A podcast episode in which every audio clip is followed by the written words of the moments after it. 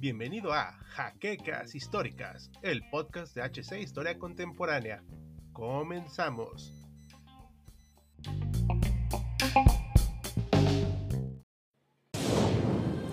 Bienvenidos a HC Historia Contemporánea, la página histórica por excelencia. Durante la Segunda Guerra Mundial, el uso de tanques se volvió un imperativo en el campo de batalla. Esto lo sabían muy bien los mandos alemanes, franceses y británicos. Estos últimos necesitaban un nuevo modelo de tanque medio en el periodo entre guerras que pudiera estar preparado en caso de un conflicto continental y para poder defender a su aún vasto imperio. Es por eso que en la década de 1930 inició la planeación de un nuevo blindado de apoyo a la infantería que pudiera cumplir las funciones bélicas necesarias del momento. Y ahí surgió el proyecto Matilda II, también conocido como tanque de infantería Mark II. Bienvenidos historiadores a una nueva edición de Actum Panzer, donde conoceremos los datos más fundamentales de uno de los tanques más importantes del Imperio Británico durante la Segunda Guerra Mundial, el ya mencionado Matilda II.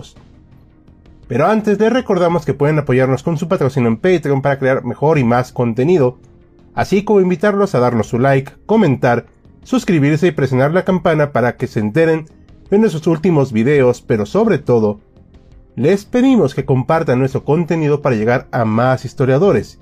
Así que sin más preámbulos, veamos cómo era nuestro blindado de hoy.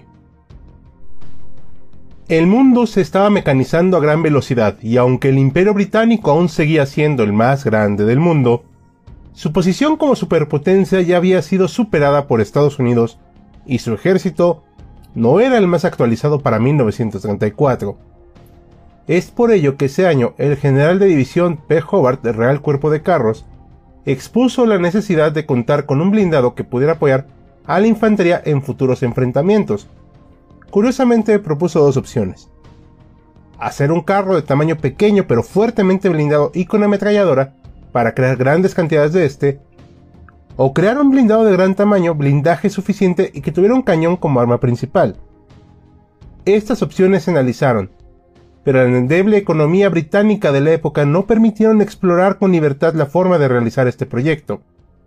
Sin embargo, ese año la compañía Vickers inició el prototipo A-20 con un motor Ford de 8 cilindros, pero que fue descartado por el Ministerio de Guerra.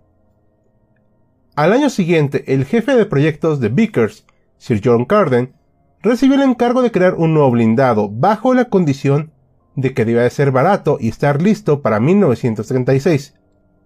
Por ello, ese año presentó el modelo A11 con el nombre de Matilda. No estaba armado con un cañón sino con metralleta porque se le veía como un equipo de apoyo para la infantería, no para una función mayor. Su motor de 8 cilindros y 70 caballos de fuerza tampoco eran impresionantes, pues incluso para la época, era un carro pequeño que solo se tenía su ametralladora Vickers como arma principal. Su blindaje era de 60 milímetros con unas orugas extraídas del tractor de artillería Dragón Mark IV, pasando las primeras pruebas con múltiples modificaciones pero que al final no fue tan utilizado porque a partir de este diseño se decidió hacer algo más grande.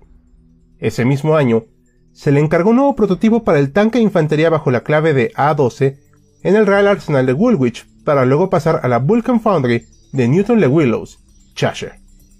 Se empezó a dejar de lado la producción del Matilda 1 en favor del Matilda Senior, que posteriormente se modificó a Matilda 2.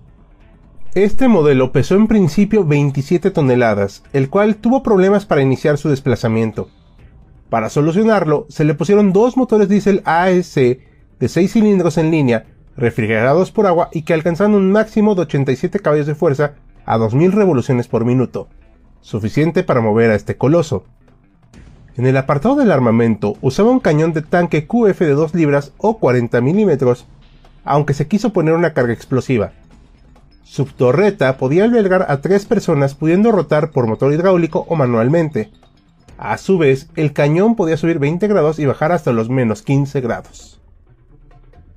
En cuanto a su blindaje, el chasis tenía un espesor de 78 milímetros. Las planchas superior e interior del morro eran más delgadas, aunque fueron ubicadas en ángulo.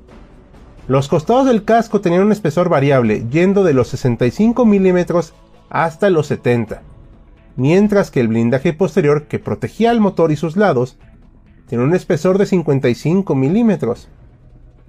La torreta de igual manera tenía un blindaje de 75 milímetros con el acceso por la escotilla superior para permitir entrar a su tripulación de 4, comandante, conductor, artillero y cargador. Las pruebas realizadas al blindado fueron satisfactorias para el ejército británico. Alcanzó una distancia de 1600 kilómetros con una velocidad máxima de 24 kilómetros por hora.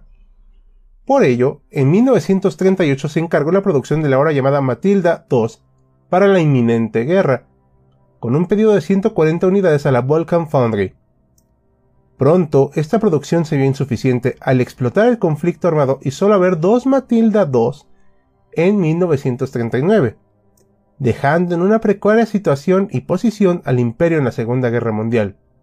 Es por esta razón que se emplearon distintas fábricas para aumentar estos números, mismos que alcanzaron las 2.987 unidades producidas, siendo uno de los blindados más exitosos del Reino Unido cesando su producción en 1943.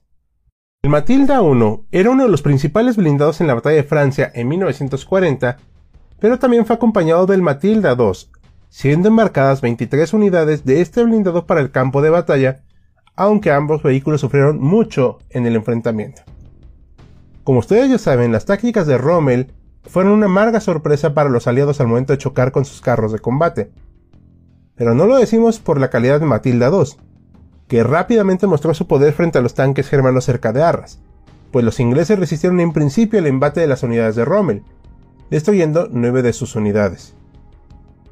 Nos referimos realmente a que ambos Matilda no estaban bien protegidos en sus orugas y ahí fueron dirigidos la mayoría de los embates, por lo cual se utilizó artillería para ponerlos fuera de combate. Aquí fue donde se descubrió la utilidad del arma Flak 88 para destruir los blindados enemigos y desgraciadamente para el cuerpo británico tuvieron que abandonar todos los carros blindados al evacuar Francia por Dunkerque para poder combatir otro día. Pero el ejército ya había tomado notas para poder combatir en el próximo campo. Su mejor papel fue en la campaña de África del Norte, donde el Matilda II simplemente barrió la muy cuestionada división de blindados italianos. Debido a su gran blindaje y que los tanques enemigos no podían hacer nada para contrarrestar a estos carros, se volvieron la pesadilla de los militares de Mussolini.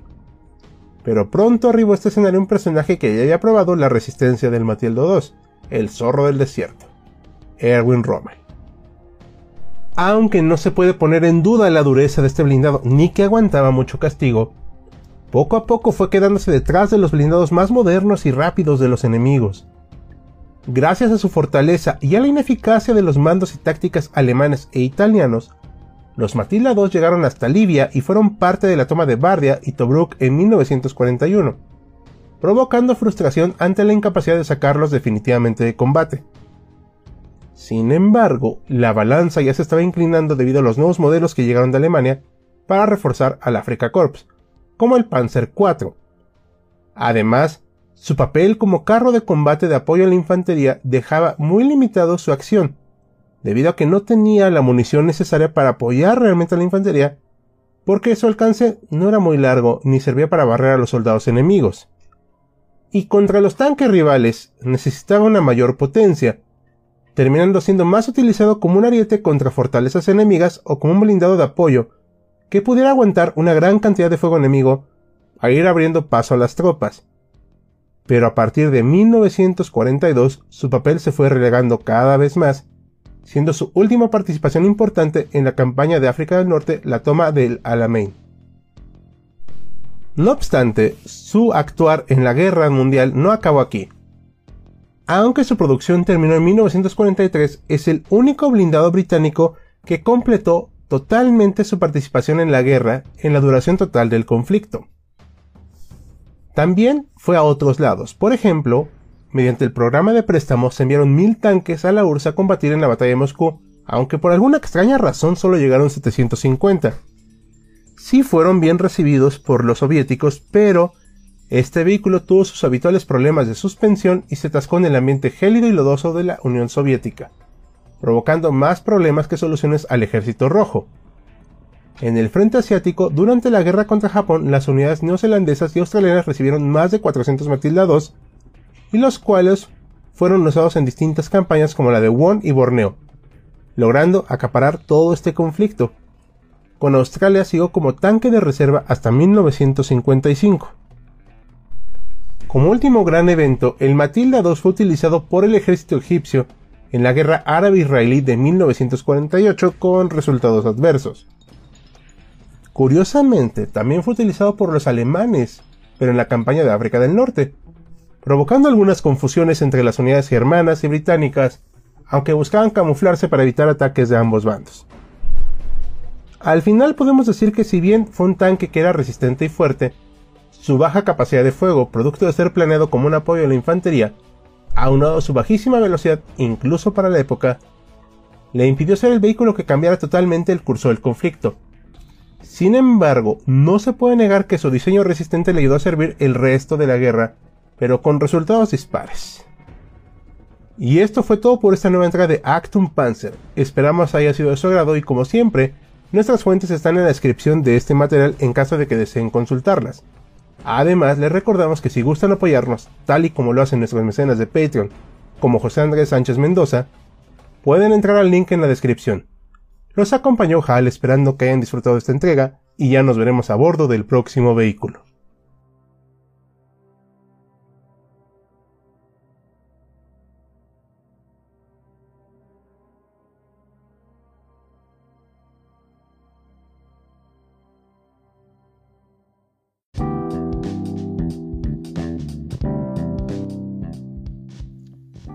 Esperamos la siguiente semana en un nuevo episodio de Jaquecas Históricas, el podcast oficial de HC Historia Contemporánea.